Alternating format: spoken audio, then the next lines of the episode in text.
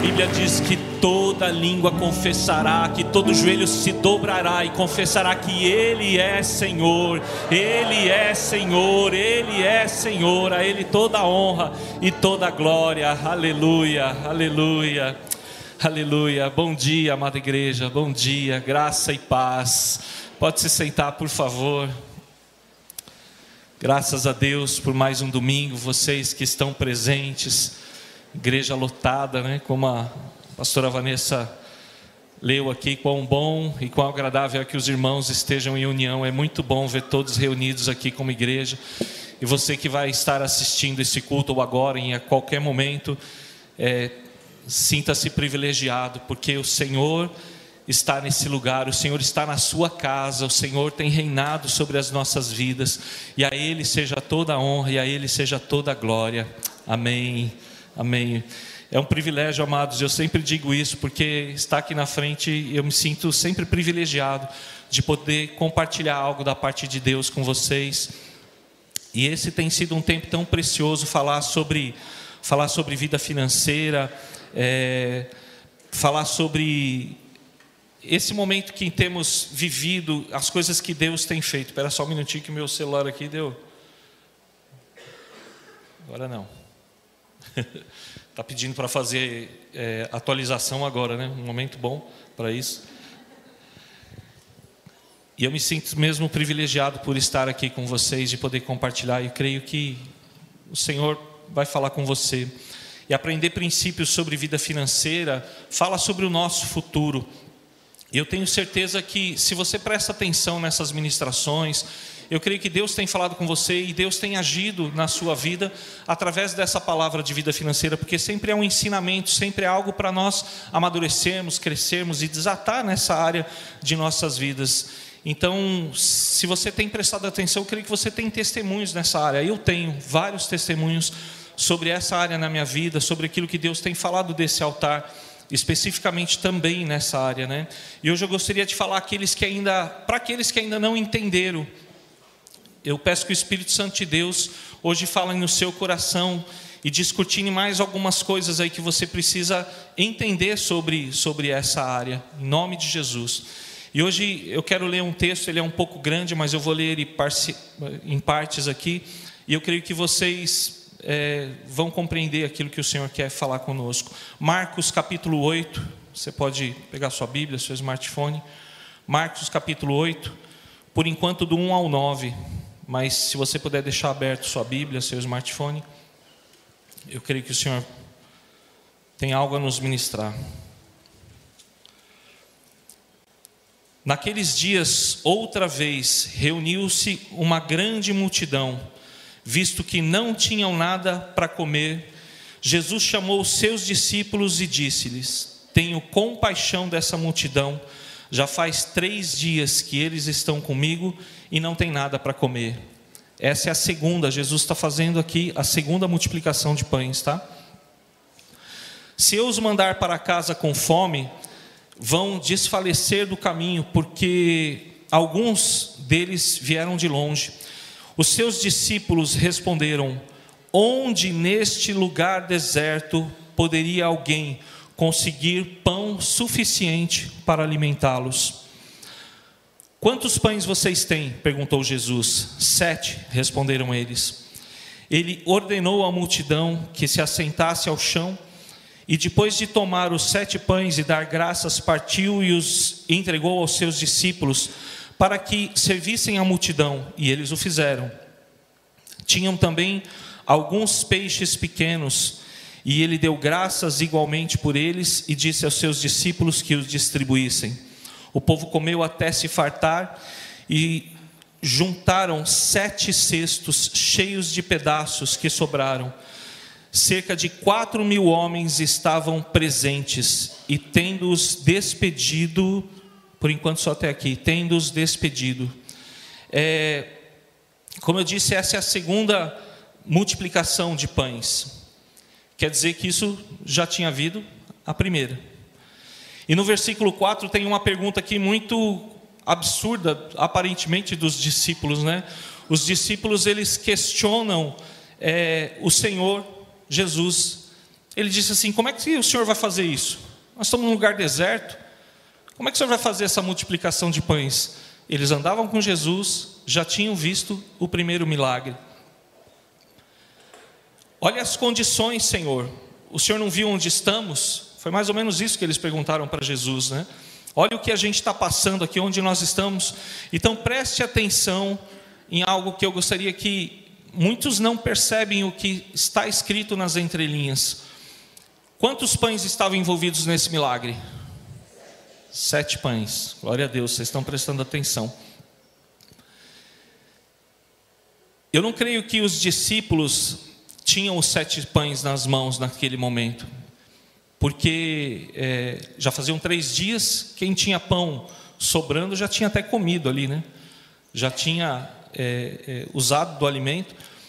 Provavelmente os discípulos saíram ali arrecadando, como foi na primeira multiplicação, né? eles não tinham nada, tinha um menino lá com cinco pães e dois peixinhos.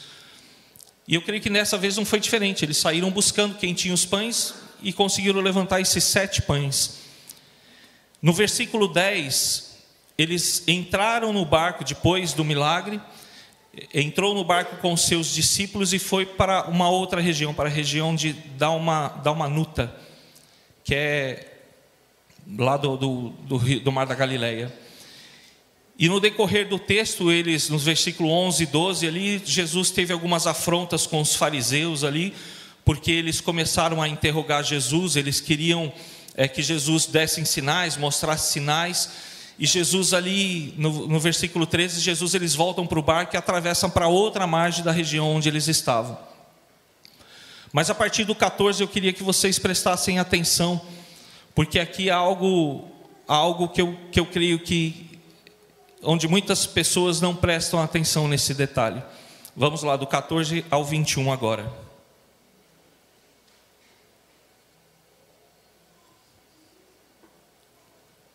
Os discípulos haviam esquecido de levar pão, a não ser um pão que tinham consigo no barco. Ou seja, tinha mais um pão na história aqui, certo? Advertiu-os Jesus: estejam atentos e tenham cuidado com o fermento dos fariseus, com o fermento de Herodes. E discutiam entre eles, dizendo: é porque não temos pão. Percebendo a discussão, eu, eu creio que pelo, pelas perguntas aqui, Jesus deve até ter subido o tom de voz aqui com eles, né? Porque as perguntas que ele faz aqui são perguntas de quem tá, não está muito feliz, né? Porque Jesus percebeu a discussão e Jesus disse assim: Por que vocês estão discutindo sobre não terem pão? Ainda não compreendem e nem percebem? O coração de vocês está endurecido? Vocês têm olhos, mas não veem? Têm ouvidos, mas não ouvem? Não se lembram? Quando eu parti cinco pães para cinco mil homens, quantos cestos cheios de pedaços vocês recolheram? Doze, responderam os discípulos. Né? E quando eu parti esses sete pães para quatro mil homens, quantos cestos cheios de pedaços vocês recolheram? Sete, responderam eles. E ele lhes diz, Jesus dizendo para eles: Vocês não entendem, vocês não entenderam? E aí eu pergunto para vocês, igreja: Vocês entenderam? Aqui eles entraram no barco, foram para aquela outra região, no meio do caminho eles estão discutindo sobre pão, começaram a falar sobre pão. E no versículo 14 mostra que havia mais um pão no barco. Ou seja, alguns dos discípulos estavam envolvidos ali numa, numa questão que esconderam um pão no barco. Tinha mais um pão escondido. Não era para ter sete pães na multiplicação, era para ser oito. Mas tinha um pão escondidinho lá no barco. Vocês já tinham percebido isso? Tinha mais um pão no barco. No versículo 15, Jesus adverte falando sobre as doutrinas dos fariseus e de Herodes, usando uma metáfora sobre fermento. E a gente sabe que o fermento na Bíblia, usado como uma metáfora, ele está falando de pecado, porque um pouquinho de fermento leveda toda a massa. Né? Quem cozinha aí sabe disso. Pouquinho de fermento que você joga, a massa cresce. Não que o fermento seja pecado, mas a metáfora expressa que alguma coisa muito pequena pode contaminar toda a massa. E é o que acontece com o fermento. Jesus está falando de algo que havia entrado no coração deles. Jesus está falando de algo que estava contaminando eles, algo muito pequeno, mas que estava cometendo, fazendo com que eles estivessem pecando naquele momento. Jesus já havia falado que um pouco de fermento leveda a massa, um pouco antes. E nos versículos de, de, seguintes, perceba que as perguntas de Jesus, Jesus se mostra indignado com o que está acontecendo. Será que vocês não entendem? Será que vocês não compreendem quem eu sou? E eu creio que é essa pergunta que Deus fala muitas vezes diante das nossas necessidades, diante das nossas dificuldades. Será que vocês não entendem quem eu sou? Jesus está nos perguntando. Será que vocês não entenderam ainda quem eu sou? Quantos pães, igreja, da primeira vez? Cinco. Quantos eles recolheram? Doze. Quantos pães agora na segunda vez? Sete. Quantos eles recolheram? Percebem que a, a colheita foi menor? No versículo 21, no finalzinho de tudo, Jesus fala assim: Vocês não entenderam? E eu creio que é essa pergunta que o Senhor tem feito para nós, igreja. Vocês não entenderam? Quais são os pães que nós temos escondido, amados, nos nossos barcos? Quais são os pães que estão escondidos que nós não queremos entregar? Quais são os pães que a gente tem colocado escondidinho ali, pensando que ninguém está vendo? Eclesiastes diz que nada vai ficar escondido, né? Salomão diz que tudo vai ser revelado. Será que é o pão da misericórdia? Que às vezes falta misericórdia. Nós pedimos misericórdia, mas quando é para nós expressarmos misericórdia, é muito difícil. Será que é o pão do perdão? Que temos que liberar perdão, independente dos nossos sentimentos, porque nós oramos no Pai Nosso, né?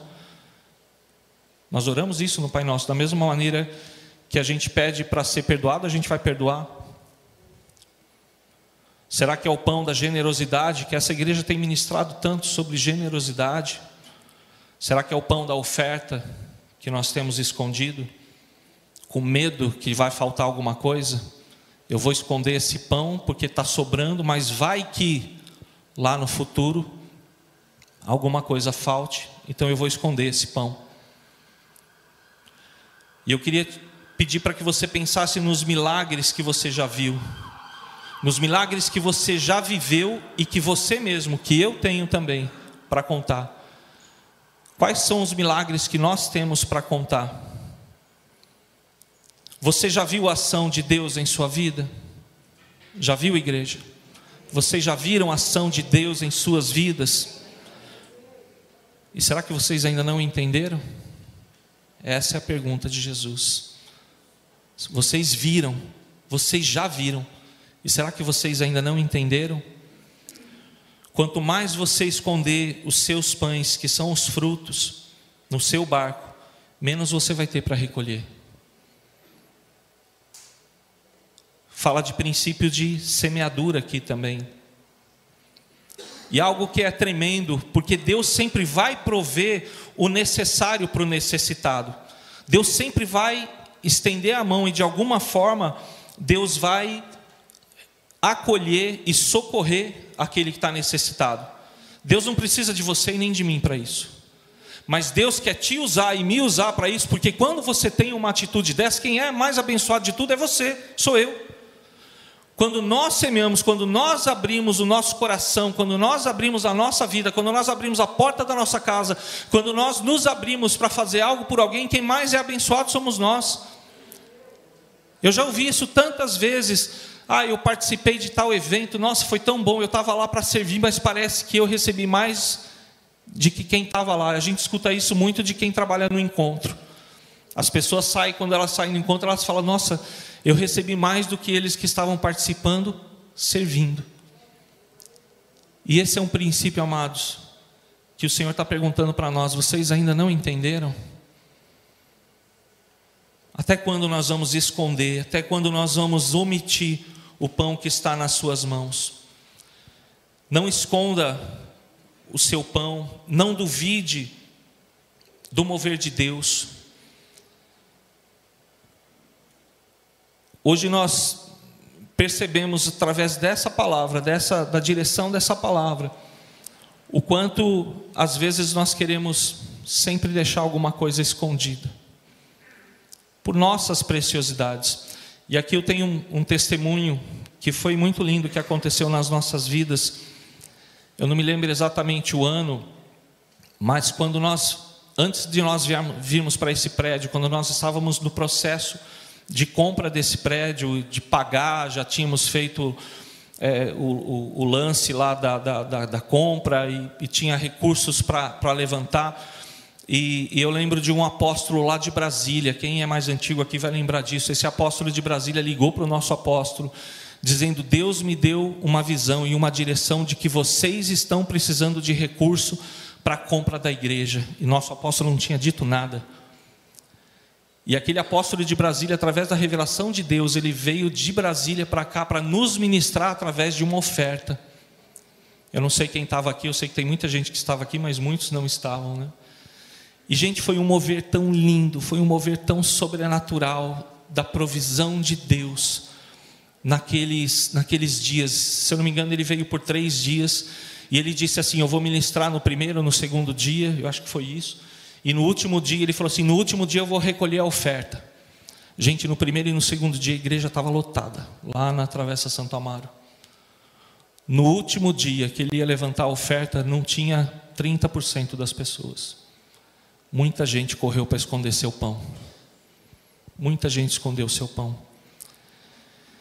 Eu posso dizer para vocês assim que naquele dia nós estávamos atravessando por alguns momentos de, de recessão, o país passava, nós estávamos apertados financeiramente, mas Deus colocou um valor no meu coração, no coração da minha esposa, que era um coração naquela época muito alto para nós, para quem estava vivendo o que nós estávamos vivendo.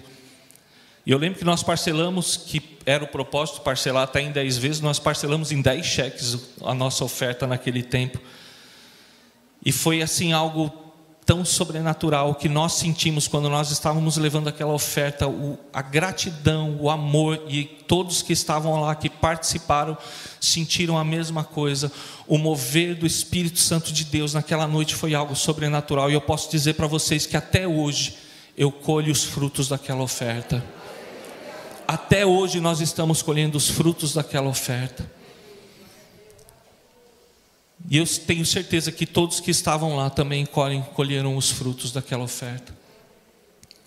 Deus não precisava da multidão, Deus só precisava daqueles que estavam lá, porque os outros correram para esconder pão. Graças a Deus que eu nem lembro quem era, tá? Então não estou falando de ninguém específico, mas eu estou falando da situação. E graças a Deus por isso, porque Deus, quando Ele quer levantar algo, ele vai pegar aqueles que estão disponíveis. Deus não vai pegar quem fala mais alto, quem sai rodopiando, Deus vai falar aqueles que estão disponíveis e aqueles que não estão escondendo aquilo que tem para omitir. Então, esse é, é um momento nosso de, de oferta, amados, e graças a Deus por essa igreja, porque a gente nunca veio a esse altar te pedir valores de oferta, traga X, traga Y Deus vai te abençoar, nós nunca fizemos isso, nunca precisamos disso. Deus sempre foi o provedor desse lugar. Deus sempre foi aquele que trouxe porções para sobrar. E nesse tempo de pandemia, nosso apóstolo já testemunhou, os pastores têm testemunhado, foi o tempo da arrecadação que nós mais recebemos aqui. A maior, a maior oferta, a maior dízimo que essa igreja já recebeu foi no período de pandemia. Você pode dar um glória a Deus por isso?